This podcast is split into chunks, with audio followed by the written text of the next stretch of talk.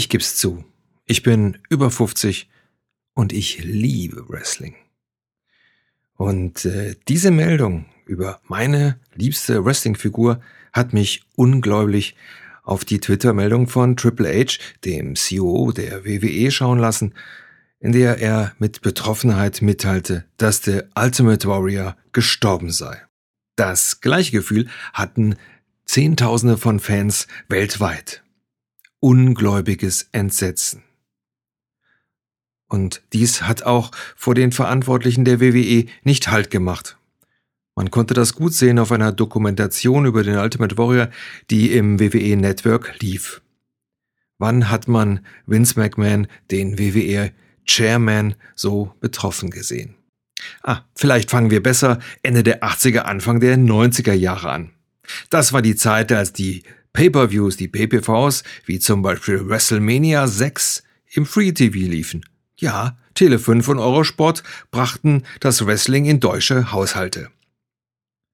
Für mich die amerikanischste aller Sportarten. Oder sagen wir mal, wie es heute heißt, Sports Entertainment.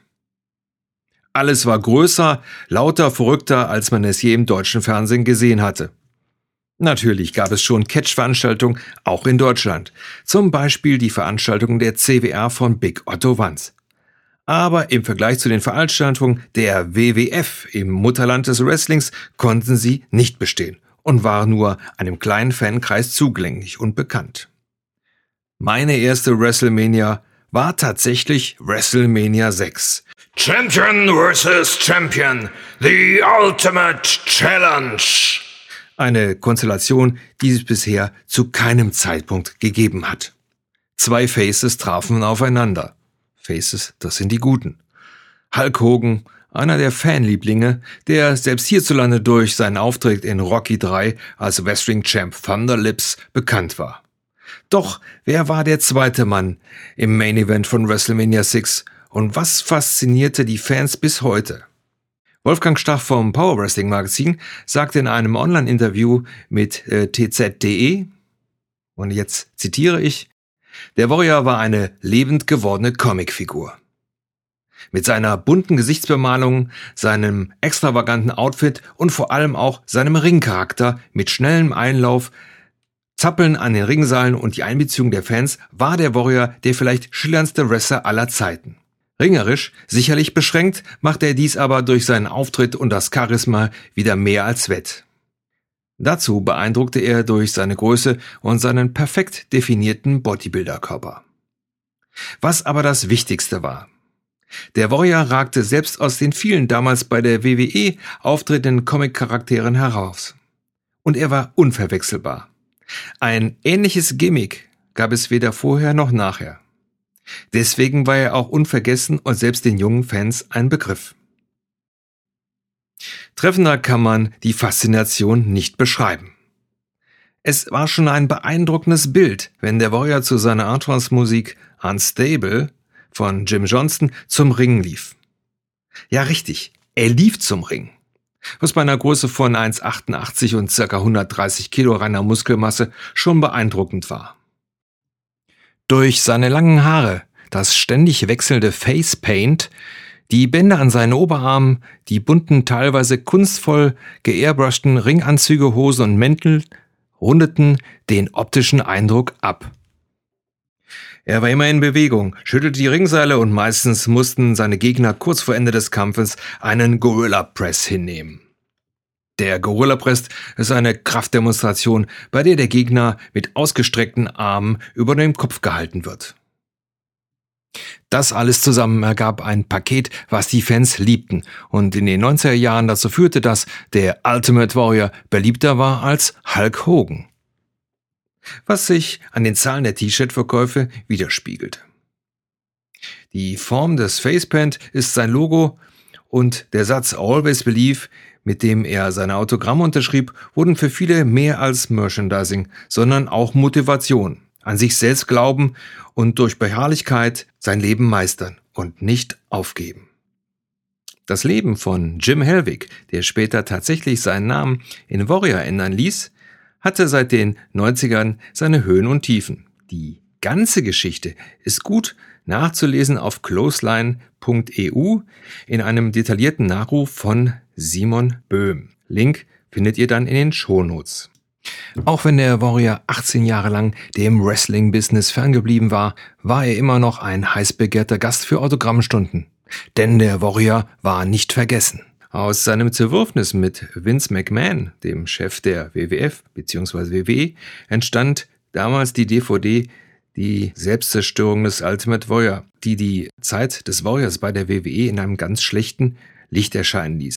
Aber selbst das konnte die Figur des Ultimate Warriors nicht viel anhaben.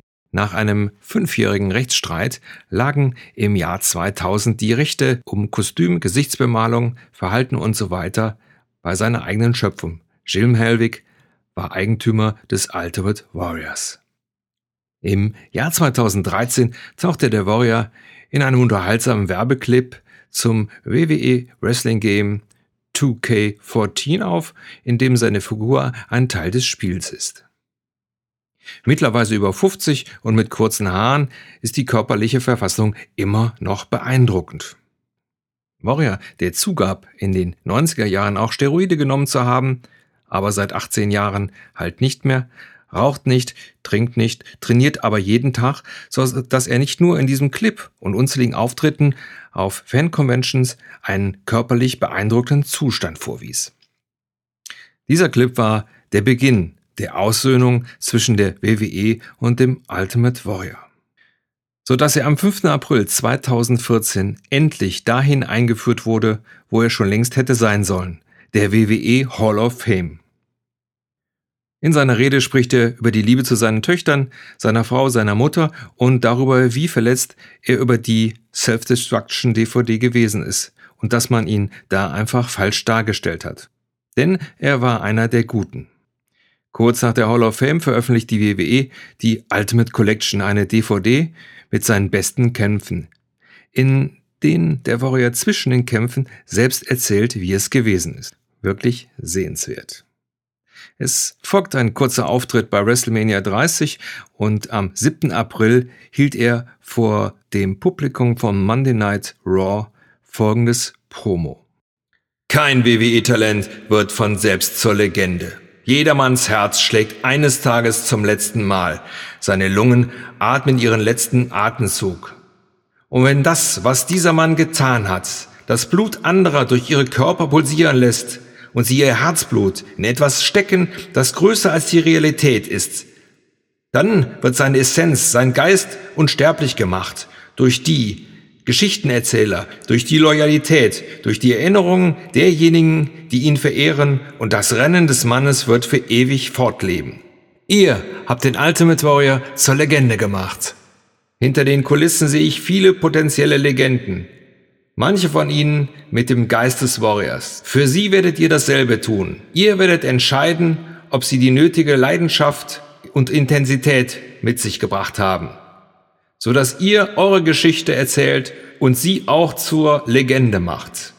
Ich bin der Ultimate Warrior, ihr seid die Ultimate Warrior Fans und der Geist des Ultimate Warrior wird für immer weiterlaufen. Keine 24 Stunden später, am 8. April 17.50 Uhr Ortszeit bricht der Ultimate Warrior zusammen und konnte bei seiner Ankunft im Krankenhaus nur noch für tot erklärt werden. Er hinterlässt eine Frau und zwei Kinder im Alter von 12 und 14 Jahren. Die Autopsie ergab Herzinfarkt infolge von Arterienverkalkung. Kein Alkohol, keine Drogen. Sein Vater und sein Großvater starben auch in den 50er Jahren. Von daher war er wohl auch erblich vorbelastet. Dass die Einnahme von Steroiden in den 90ern sich negativ auf sein Gesamtlebensalter auswirken könnten, wusste er. Aber seit 18 Jahren, dem Ende seiner aktiven Karriere, lebte er gesund. Und wer den stolzen Vater bei der Hall of Fame-Zeremonie gesehen hat, kann sich sicher vorstellen, dass dieser stolze Vater seine Töchter gerne hätte groß werden sehen. Ruhe in Frieden, Jim Helwig. Der Mann, der den Ultimate Warrior erschaffen und dargestellt hat. Der Ultimate Warrior hingegen wird ewig zum Ring rennen und die Seile schütteln. Always believe. Euer Frank.